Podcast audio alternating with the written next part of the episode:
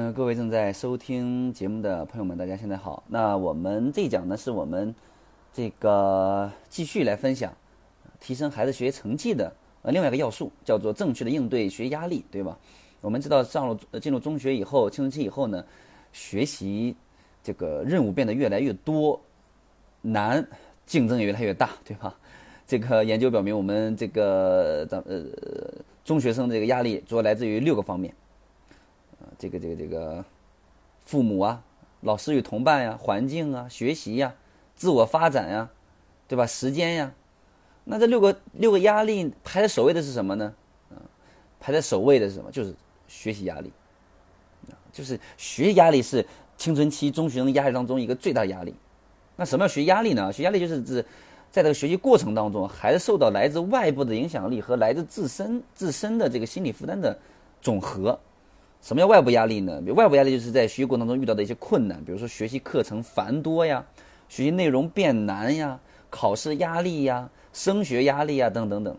那自身的心理负担是指孩子因学习问题而产生的一些心理困扰，比如说害怕自己学习不好被家长骂呀，认为学习不好，呃，在同学间呃没有面子啊，担心考不上大学，没有出路啊。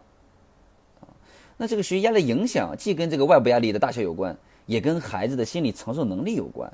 如果孩子认为外部的压力是在自己的能力范围之内、掌控范围之内呢，那他就会把外界压力变成什么？变成动力。如果孩子认为外界压力超过了自己的能力范围，那就会产生心理负担，甚至出现一些心理问题，对吧？呃，比如说，呃，这个一般来说啊，就是。我们青春期在中学这个这个孩子的学有压力的表现有哪些啊？比如第一个啊，就是大家可以看对比一下自己家孩子有没有啊？比如第一个，经常担心学习退步，常呃做梦，做什么梦呢？做这个考试成绩考不好的梦。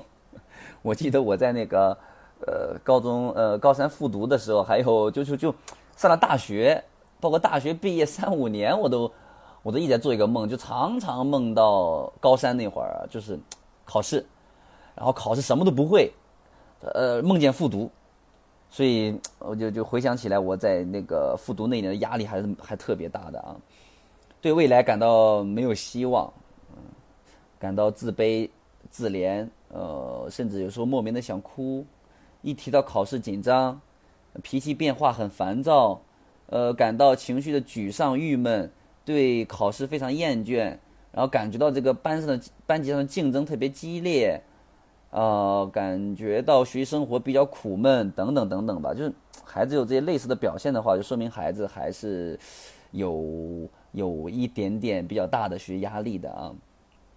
当然了，学压力它一定是有正面和负面的双重作用了，对吧？那正面就是压力变成动力，我们都知道啊。那负面就是压力怎么压垮了，对吧？那孩子。在在在心理上、生理上都会出现一些不良的这个反应，对吗？嗯，如果学压力过大的话，你在生理方面的话，孩子会出现一些症状，比如说胸闷啊、头痛啊、头晕啊、肚子疼啊、恶心呕吐啊、浑身无力啊、容易疲劳啊。所以这个时候呢，嗯，可能我们很有很多呃，这个朋友听到这一点的时候，就能理解了为什么很多孩子到学校里面，你就会说，哎，说我我头我肚子痛，我头痛。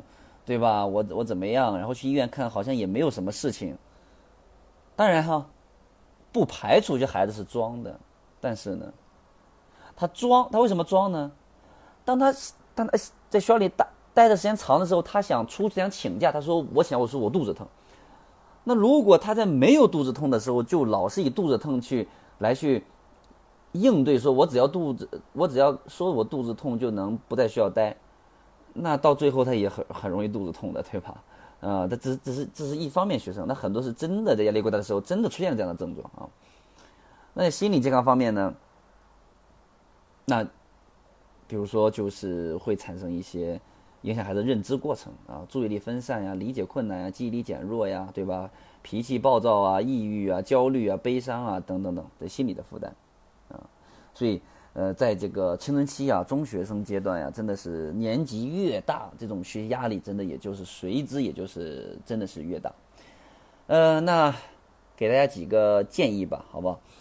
那那怎么面对孩子学习压力过大的情况？怎么正确应对呢？那第一呢，就是首先我们要去引导孩子跟孩子交流聊天啊，引导孩子自己跟自己竞争，因为进入中学以后，这个这种这种这种环境的竞争这个氛围真的是太激烈了啊，在班级里面排名、年级排名等等等等，所以我们引导孩子自己跟自己竞争啊，形成了一种客观的、积极的这种自我的评价，对吧？我们不跟别人比，我们跟跟自己比。那很多孩子为什么跟别人比呢？因为因为父母总拿孩子成绩跟别人比，所以我们作为父母来讲，我们自己要去去看孩子这次的成绩，今天的学习努力程度，比起他昨天的怎么样，而不是比他们班那个很好的怎么样，对吧？所以我们经常讲，我们自己跟自己比，孩子也是一样，对吧？我们让孩子自己去评估一个学习目标与自己能力的匹配的这么一个目标，就努力一下能达成的，所以那下定决心。竭尽全力达成这个目标就可以了，对吧？第二，我们给予孩子恰当的这个期望，理性去评价这个孩子的所谓的这种成功或者优秀，对吧？因为因为父母的期待嘛，肯定是孩子学压力一个很重要的因素嘛，对吧？唯成绩论呀，拿成绩来评定孩子呀，这都是给孩子很大的压力。所以我们给他期望，对吧？而且我们要理性评价孩子的所谓的优秀成功，告诉孩子，不是考第一名就优秀，不是怎么样，对吧？只我觉得，只要在进步当中的孩子就是优秀的孩子，就一个成功的孩子，是不是？所以我们不要去只关注学习，也不要去唯成绩论的用成绩来评判孩子，嗯，我们多关注孩子，他跟自己比有没有学习进步，有没有收获快乐，有没有在学习当中。慢慢的建立自信和成就感，对吧？甚至培养孩子更多的善良、乐观、勇敢，对吧？宽容等等等等美好的品质，告诉有这样品质的，都是爸妈心目当中优秀的孩子。第三个建议呢，就是我们了解孩子的一些归因方式啊。这个归因方式是我在呃清华大学呃学这个记忆心理学的时候。然后呃接触的啊，那归因方式真的是很重要。就是嗯，孩子对一件事情的挫败，他的归因是如何归因的？就他他怎么对待这个事情的解释特别重要。如果他觉得这个事情啊都都是我无能为力的，对吧？那他还他要去努力吗？他不会努力了。如果他觉得这个事情是我无能为力的，我努力了也做不好。那就会容易形成习得性无助嘛？什么叫习得无无助呢？就是我我的努力不重要啊，因为我改变不了很多客观的因素，客观的因素才是最重要的。所以，当如果孩子是这样的消极归因的话，那他就容易习得性无助，所以他就不会去努力呀，啊，他就很难在这个呃学习上去去去去获取自信心。他的学压力就会变成一个很大的压力，越压越越成了这个习得性呃无助啊，所以嗯，那是引导孩子、训练孩子一些归因的方式比较呃比较重要啊。比如说啊呃，每当孩子呃出现这种呃这种这种呃挫败的时候，我们告诉孩子啊，就是嗯，可能是因为什么？可能是因为我们的努力。不是很够，学习方法可能需要调整，对吧？只要我们努力一点点调整学习方法，那这个那这个结果就可能会改善啊，对吧？这个是什么？这是可控的，对吗？因为这是孩子感觉这是通过我自己可控的。第二呢，比如这这次这成绩比较低，那那那是不是这次考试的题目太难呢？对吧？你看，哎，考试题目太难，这是什么啊？这是一些客观因素导致的，不是说孩子自己笨啊，所以。这种内部归因和外部归因，这都属于说积极的归因，对吧？引导孩子这样的积极的归因方式，让孩子去去努力，对吧？第二就是这个榜样啊示范，就是我们作为父母在家里面遇到很多事情的时候，我们怎么归因的？我们的归因是什么？是消极的还是积极的？是悲观的还是乐观的？对吧？归因完之后，是是更容易我们自己去提升自己去调整呢？还是说，呃，容易形成习得性无助，说，哎，就这样吧，这这这个情况我改变不了。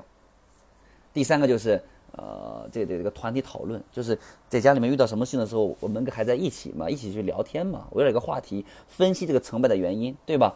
当孩子觉得哎这个事情好难的时候，或者是这个事情怎么样的时候，告诉他啊，这这个一一方面原因也不是你的原因，是外部的原因，对吧？那在你自己身上呢，可能我们换一下方法就可以，并不是你笨，也并不是说怎么样，对吧？这是一种呃归因的方式啊。呃，那呃呃第。第四个建议是什么呢？就是，也要让孩子学会宣呃宣泄、倾诉等方式来去缓解学习压力带给自己的负面情绪。那比如怎么叫宣泄呢？比如说去呃大哭一场，跑步、打篮球、游泳，对吧？通过体力的消耗来释放压力。第二，倾诉，呃，让孩子跟自己倾诉，跟长辈倾诉，或者跟他大他一些的一些哥哥姐姐倾诉，或者写日记倾诉，对吧？让孩子倾诉出来。转移注意力，比如说全家一起去爬山呀，骑自行车看电影啊，对吧？等等，去去去转移注意力。那呃，第五个就是，那如果如果一个孩子学习压力过小呢？那过小，那怎么样提高孩子学习动机呢？嗯，比如有的孩子他似乎就是完全没有学习压力，对吧？那出现这种情况可能两种原因，第一就是压力过大导致习得性无助，他觉得学习没压力了，干脆放弃学习；另一种就是孩子缺乏学习动机。那缺乏学习动机的孩子，我们可以用适当的一些刚开始适当的一些物质奖励或者精神奖励作为强化物来激励孩子学习动机，对吧？给孩子一个真诚的赞扬，带孩子去旅行啊，带孩子一个合理的要求啊，啊，逐渐培养孩子学习兴趣和注意力啊，增强孩子的一些。啊，学习的动机，对吧？啊，呃，那最后我个人推荐一个建议，就是当孩子学压力的时候，我推荐大家去真的去跑跑步，呃，因为跑步它是一个有规律的有氧运动，特别的好啊。无论在室室内跑还是去空气鲜的去跑，啊，保持一个呃中速，嗯，十五分钟跑一跑，然后可以有助于思维更加的活跃敏锐，呃，消除疲劳，对吧？更有益于孩子更好的学习，放松心情啊，释放一些压力。呃，是推荐大家的啊。好，那这一讲呢就讲到这里，希望分享呢对大家能有所帮助，也希望大家可以，呃，不仅光听的有道理，还要根据给大家的一些建议，大家能去落地，好吧？嗯，好，那这一讲就到这里，我们下一讲再见，谢谢大家。